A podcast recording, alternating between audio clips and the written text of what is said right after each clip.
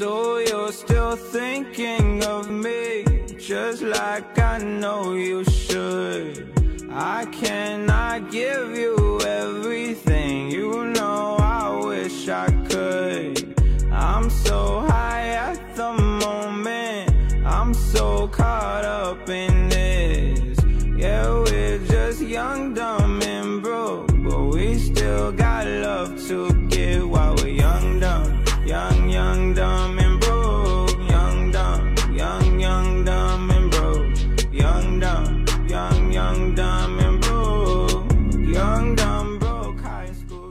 Hello，大家好，欢迎大家收听 Free Kick，我是 Travis。我是 Jerry，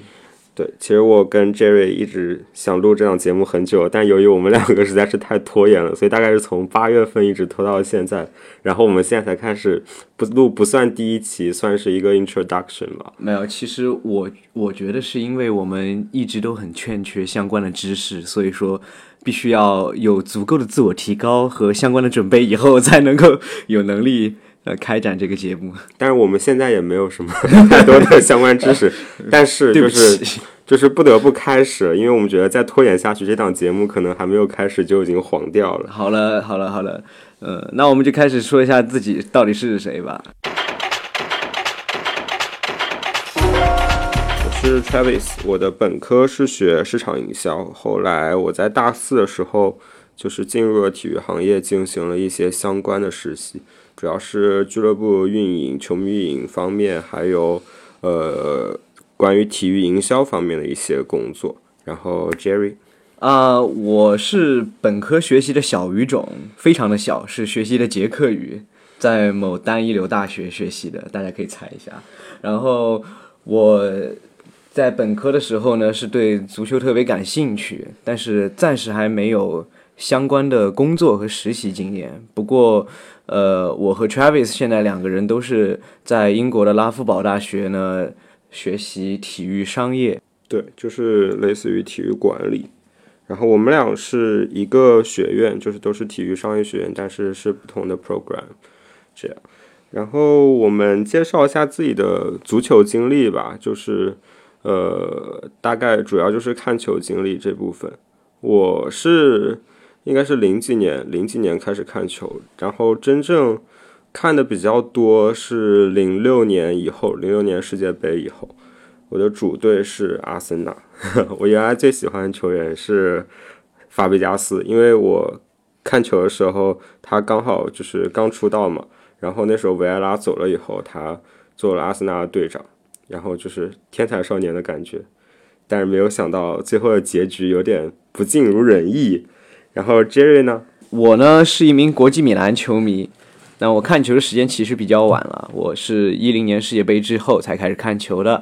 呃，那年也正好是国际米兰三冠王的时候嘛，呃，不过呃，我其实是从三冠王之后那个赛季才开始看的，所以说各位广大的球迷朋友们应该都知道我这几年和国际米兰一起经历了什么。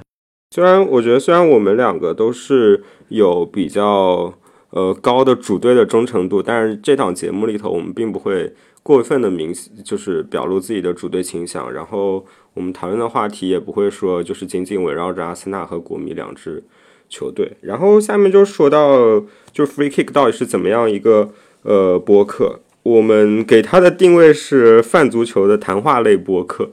呃，是因为我们的专业能力实在是有限。我们就是想要谦虚一点。然后泛足球是因为我们的主要话题会围绕在足球，尤其是可能足球相关的管理或者营销各方面，就是大家可能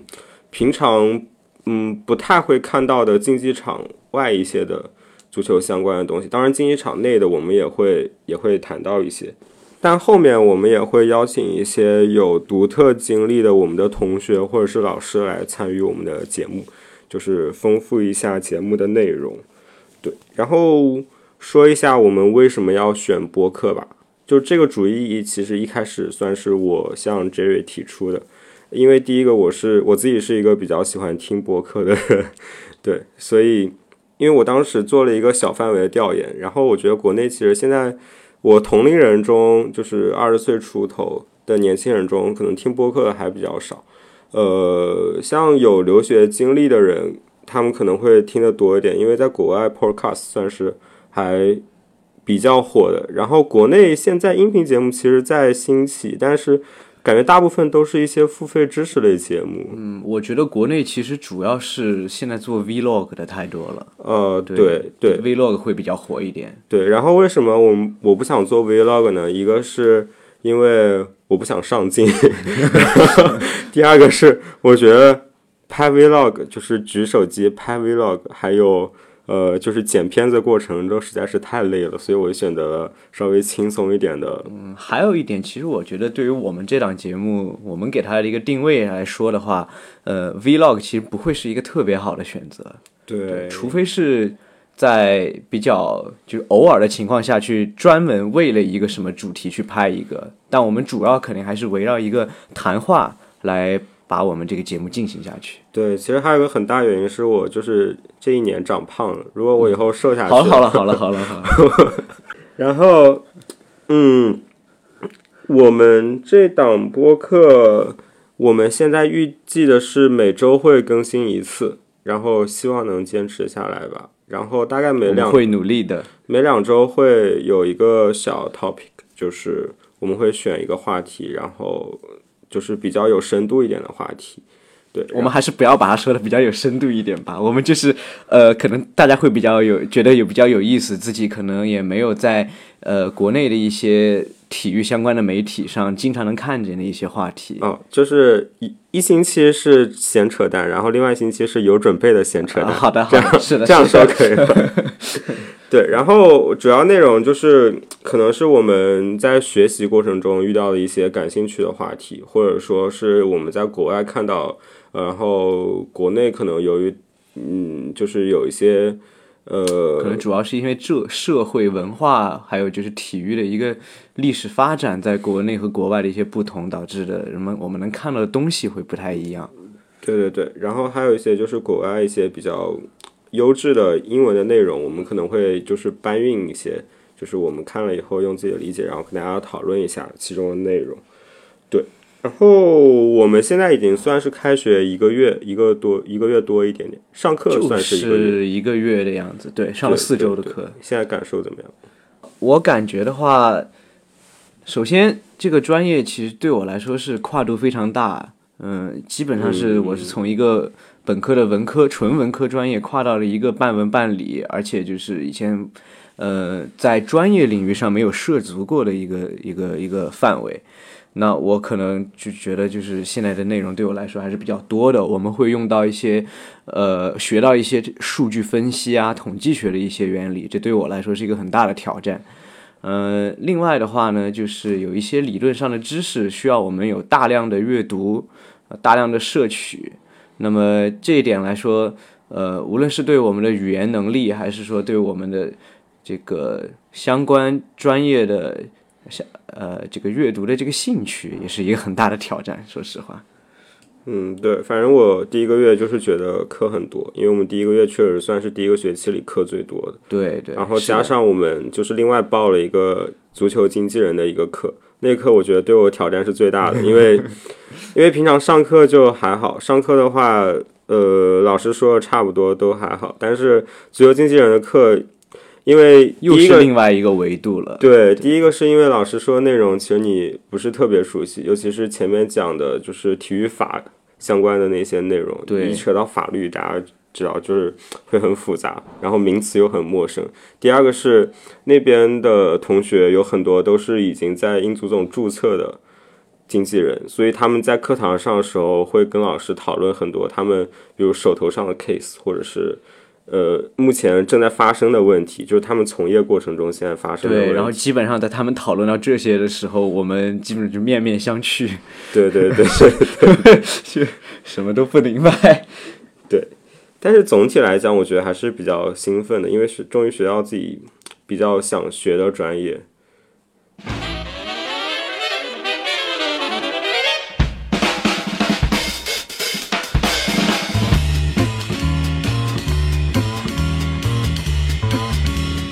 今天我们有一个小 topic，就是去现场看球的感受。因为我跟 Jerry 上个周六我们刚刚去了西汉姆的主场，西汉姆联的主场。呃，因为就西汉姆联的主场离我们住的地方其实非常的近，走路的话也就十分钟。对，然后这个算是算是我第二次看英超，因为我之前看过一场 West Ham，看过一场西汉姆，啊然后是 Jerry 第一次。对，是我第一次看英超。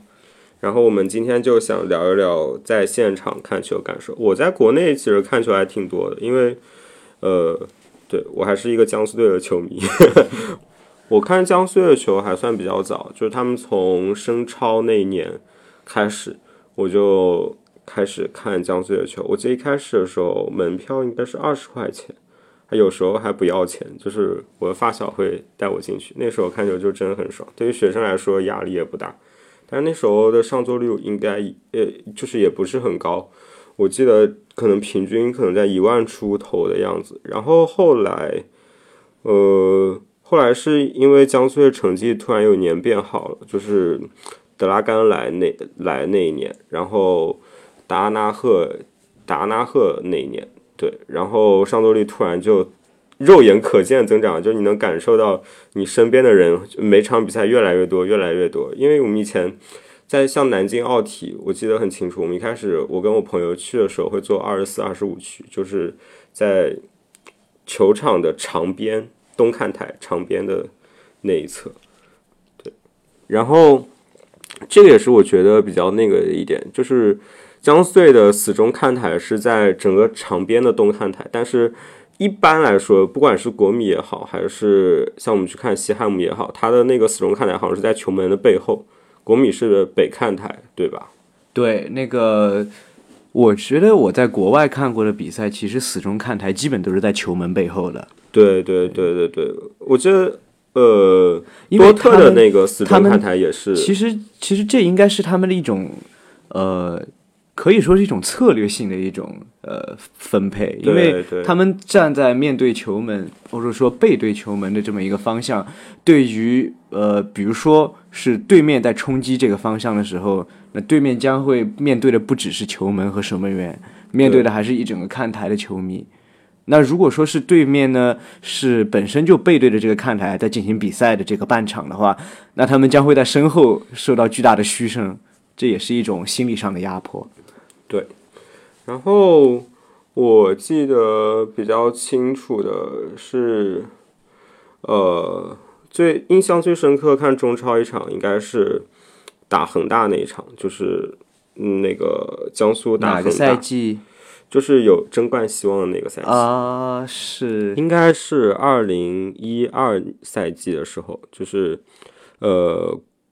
江苏队主场打恒大。我记得那时候是我刚上高中，然后因为江苏的高中是有晚自习的嘛，啊哈，然后哪哪里的高中好像 有晚自习的一样然后然后我那天和我和我我记得高中足球队的两个队友，然后我们就翘了晚自习，然后骑自行车从学校到那个现场，然后现场我们当时一进去，整个都呆掉了。我们那天那时候其实我们都呃，因为我我自己是有年票，但是我两个朋友他们没有，然但是我另外一个朋友他有。就是朋友是在俱乐部工作，所以我们拿了主席台的票。哇，那你们这个属于是真的，一方面又逃了课，一方面还逃了票。但是其实主席台主席台观看体验没有那么好，尤其是你知道，就是年纪小、比较热血的时候，都是想在下面战斗的，所以当时在主席台上看还是蛮不爽的。但是那场真的是我们进去以后稍微迟到一点，就真的惊到了我们。整个球场满，我第一次看到南京奥体中心是满的。南京奥体中心官方的满座应该是六万人，但是那场那场官方呃应该是六万多吧，那场官方的人数是六万，我记得是六万五千多，但是实际人数应该不止，因为就是不光是六层看台上面就全都坐满了人，连那个走道上都站的全是人，所以最后可能我觉得应该可能有七万个人。对，然后那一场那场我记得是平了，但是呃那时候还好，那时候大家对江苏队本来也没有说一定要拿冠军，就是当时能打出那个成绩就已经很满意了，所以最后没有呃没有夺冠，就是也觉得还 OK。嗯嗯嗯，对可以，完全可以理解。后来后来其实我有一次印象，呃，就是不是说现场看球，嗯，但是印象也很深，是应该是一四年一四年足协杯决赛的时候，然后打那个山东鲁能。当时我没有我没有去现场看球，因为我要上课，这次可没有，因为我要补课。但是，但是我印象很深的是，我们当时就是都偷偷拿手机在那边看文字直播。嗯，对，然后，然后是到最后的时候，江苏队进了一个球，就是那个比分保持到中场的时候，我们就夺冠了。但是最后最后最后的时候被麦克格文，我到现在有记得是麦克格文。苦大仇深。对我我印象非常深刻，就是当江苏队进了那个球以后，就是我们以为的制胜一击以后，整个楼都在抖，就是整个教学楼都在抖，就是好的，好的，好的。就是大家，我当时就知道大家都在偷偷看，然后然后过过了一会儿，麦格文进球以后鸦雀无声，你知道吗？就是。当当然真的很难受，但是幸好第二年的时候，江苏队就是又进了足协杯决赛，然后拿了第一个冠军，还是蛮开心。对，这个是算我在中超看球，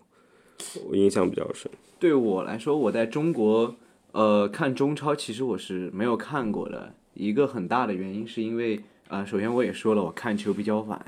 然后那个时候呢，我已经上初中，然后其实都已经是初将近初三吧，我记得，然后。呃，时间也比较少，肯定是没有什么地时间去看只呃现场比赛的，因为我们的我的家乡是没有中超球队的，啊，在那个那个时候只有就我是四川人嘛，曾经的全新全新队黄色风暴已经不是我那个年代的事情了，我那个时候是成都谢菲联，大家也知道谢菲联是个什么样的战绩，而且是什么样就比较差这个影响力。所以说，当时一直没有对现场看球提起多大一个兴趣。到后来去读书了，也没有在当地再去看所谓当地主队的比赛，因为毕竟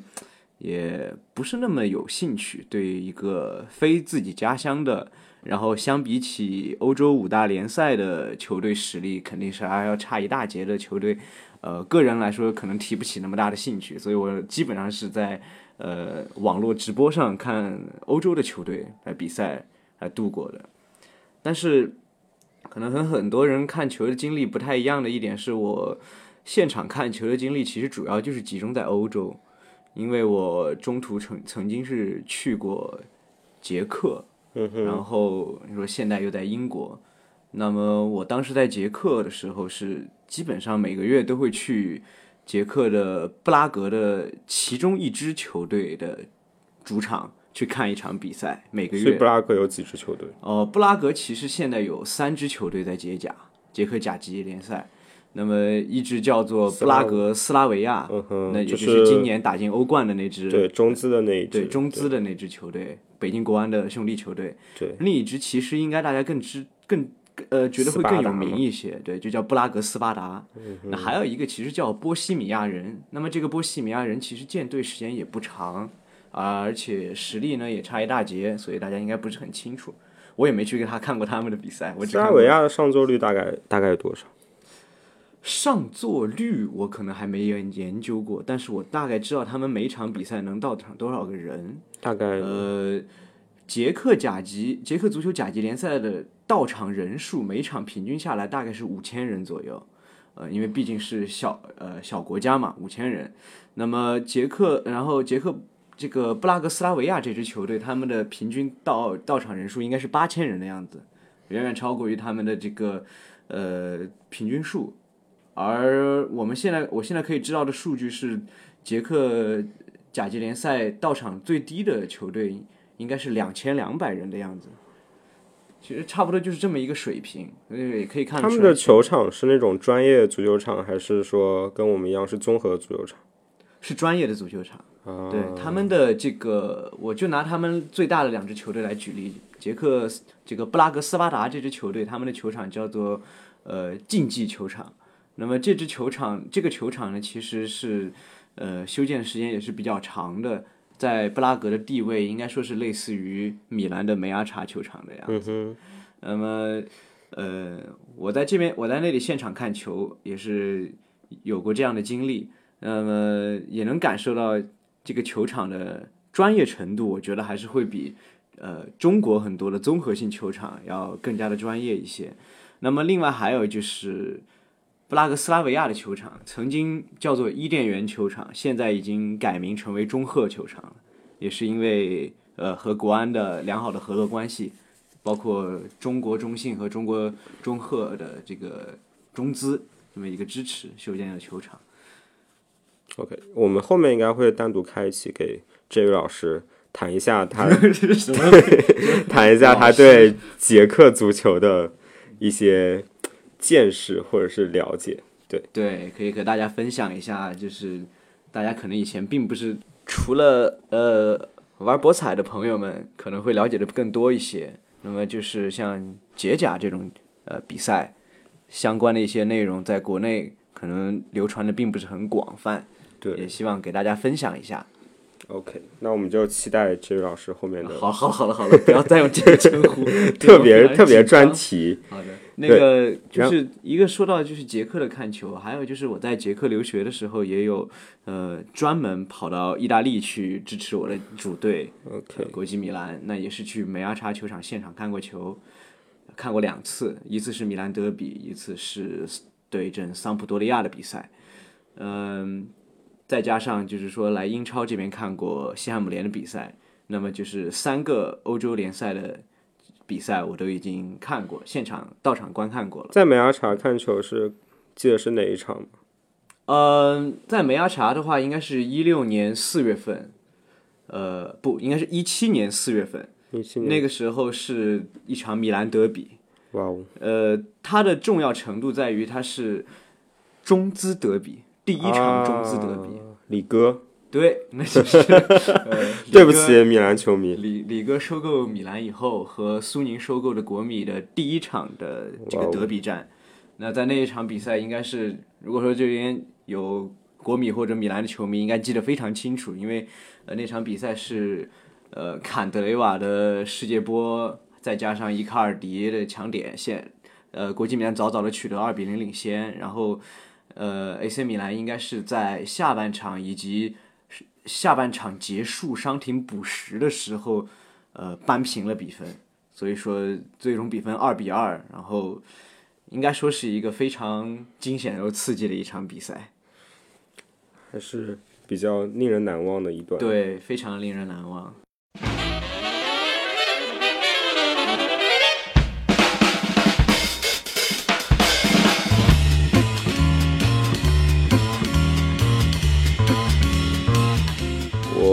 之前去爱丁堡交换过一小段时间，所以我去看过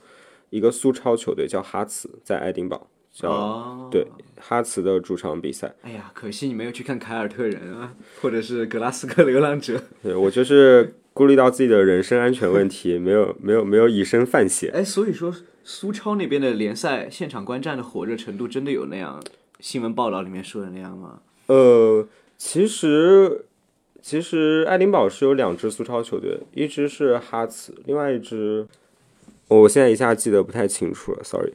然后呃，我我当时选择去看哈茨，是因为就哈茨是一支比较更加古老，或者说用我们玩足球经理的话说，声望更加高一点的球队。对，然后他那个球场也是在老城区嘛，呃，然后我当时当时很有趣，就是我去买票，我去买门票，然后被一个老大爷拦住了，然后老大爷问我说：“你是支持哈茨吗？”我说：“我说是的。”然后他，然后他又问了我一遍：“你确定你是支持哈茨的吗？”我说：“是的。”然后老大爷问我：“那我你你是要买票吗？”我说：“是的。”你你你要坐到哈茨的那个死忠看台吗？我说：“好的。”我说：“呃，我说。”我说看能买到什么样的票吧，然后老大爷说：“你把钱给我，我带你进去。”这也太秀了。所以最终你是怎么决定的？我就跟着老大爷进去，因为老大爷给的价格比官方的要低。然后那个其实是就是老大爷他儿子的票，但是他儿子的就他儿子的季票，嗯，但是他儿子那原来是这样场比赛，哎，就是因为工作原因去不了，然后他就把他儿子的卡拿过来，然后看。他是在问你 到底想不对我一开始还在很好奇，他为什么一定要问我我是不是支持哈茨，因为可能因为我中国人，而且我也没有穿哈茨的球衣，所以可能看起来比较像一个中立的、中立的球迷。对，是的，是的，然后那场体验还蛮好，因为坐在第五排，哎它是一个专业足球场，第五排就是离门将很近很近，近到什么程度？我坐坐我前面的那种大爷大妈，他们说话，他们就是可以跟门将交流，就是 门将 门将转过头来，就跟他们在比赛中会进行对话，你知道吗？我的天哪，这这也太日常了。对，那个就很震撼我，因为南京的那个奥体中心它是综合体育场，综合体育场是隔很很远很远的，对对对，一个你要因为因为它会有田径场的部分，对对对，你可能要隔一个跳远坑加一个那个跑道田径跑道的距离，所以那时候就是真的感觉有一种国外国外看球，他们确实是扎根本土，然后会跟球迷有很亲密的那种感觉。对，说起来，关于这个专业看台啊、专业球场的这种体验，其实也就是在前几天我们在看西汉姆联的比赛的时候，也有类似的感受，就是、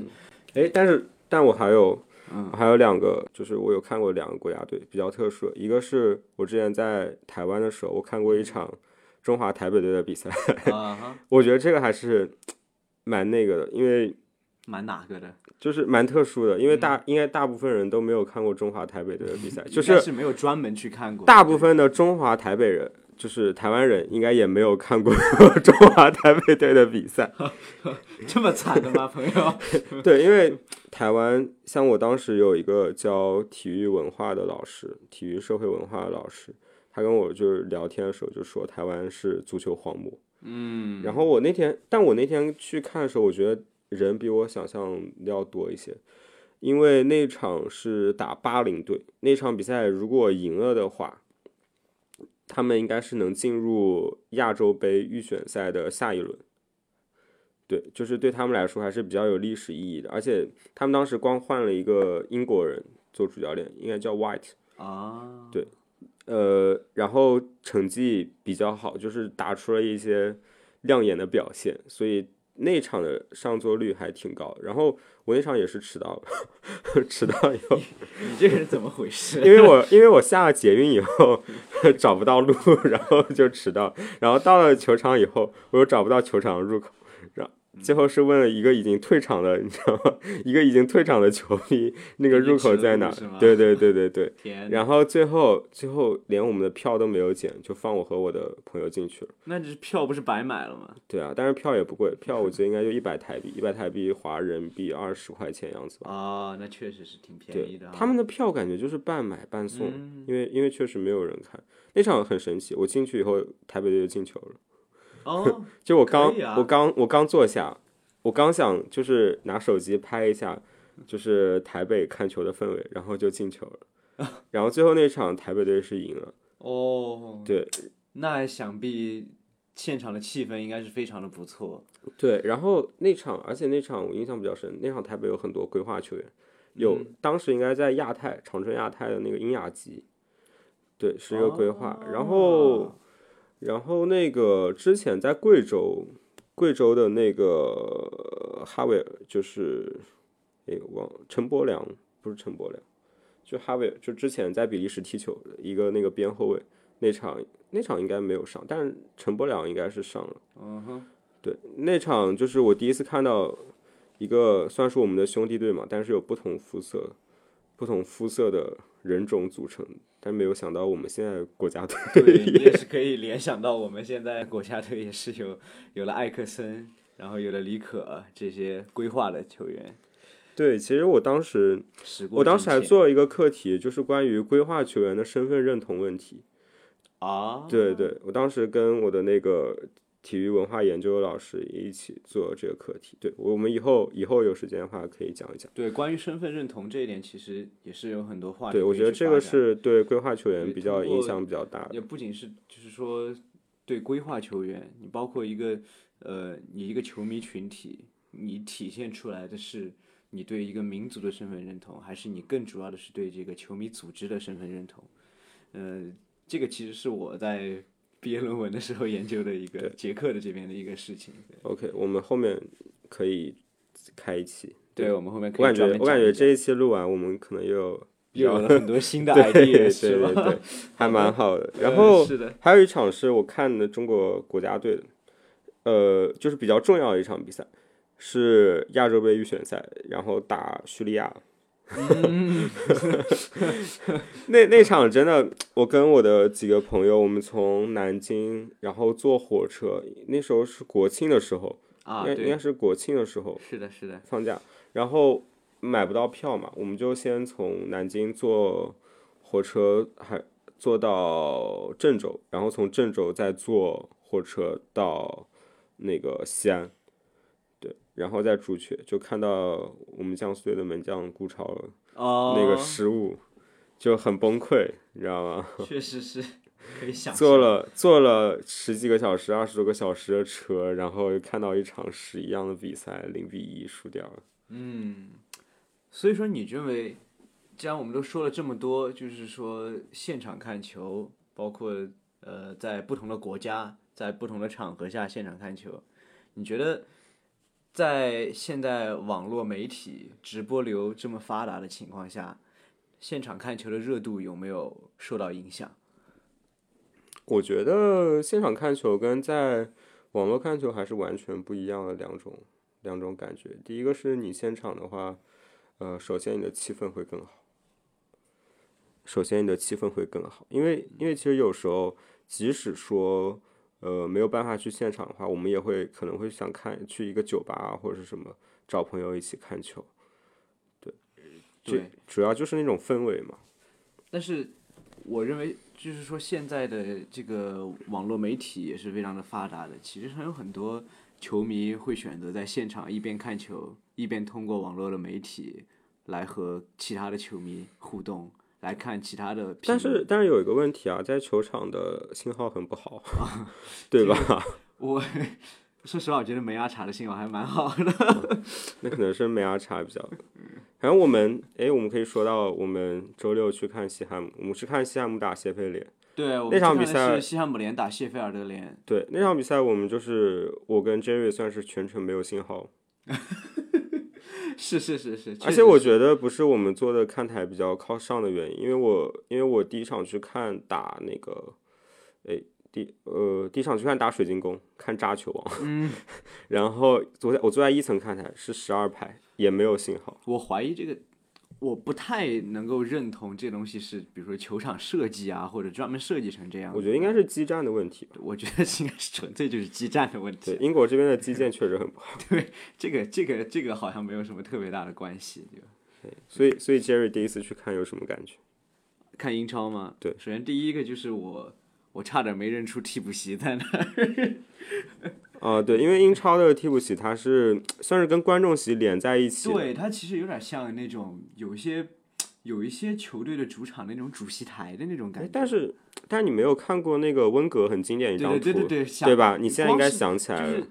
我在看网络直播的时候，当然就是很熟悉那么一个画面。对，就是就是大家可以，我不知道大家有没有印象，就是温格有张图，就是在老特拉福德被罚下以后，对，然后就是站在看台上那个，其实是的，还有包括就是呃，穆穆里尼奥对对应该是上个赛季的时候被切尔西的工作人员羞辱，对。对，然后其实那么一个镜头，你会发现他们的替补席的位置即使在就在观众席的正下方，而且是呃就是连接在一起的，相当于就是在观众席中画出了一个区域。对对对，这个这个其实是我觉得是英超的一个很大的特色。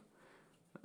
就是如果说买的票买的比较好的观众的话，甚至和替补球员的距离是非常的近的。嗯对，因为包括我去看意甲的比赛，去看捷甲的比赛，其实他们的替补席都是那种，就是场边单独的一个棚棚屋那种感觉，就是那哦种呃比较比较正统的、比较传统的替补席的样式。对，这个是一个比让我印象比较深刻的一点。然后还有就是，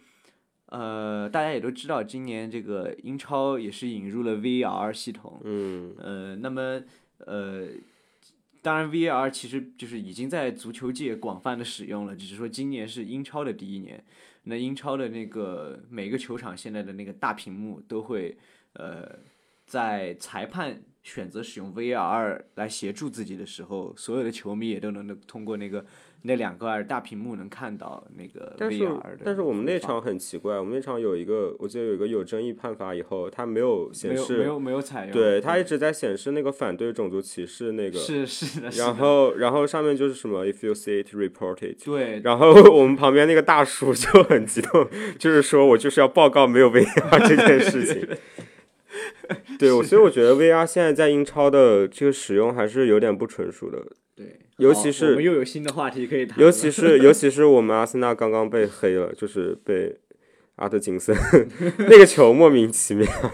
好的，没关系，我们我们后面可以再谈一期的 VR。没有问题。我觉得 VR 像这个东西其实是很值得一谈的。对，OK，除了替补席和 VR 之外，呃，其实我想说的不是 VR，我想说的其实就是他们的嗯大屏幕的采用。啊，对，因为对，其实其实就是说，呃，我个人其实没有太多在国内看球的经历，呃，但是我在国内的那个我看过几场国青国青队的比赛，嗯哼，国青的友谊赛吧，应该是。然后在一些不是很专业的球场的话，其实就是呃不可能会给你有一个大屏幕来放视频的，最多是给你一个比分板。对，国内的国内大屏幕基本上我我觉得，呃，开始前会有宣传片或者广告片，嗯，然后比赛过程中基本上就是比分对比分和时间时间就这两个。但是像 West Ham 它，呃，有的时候会是比赛的直播的镜头，对这一点就是我想说的。然后其实你就是在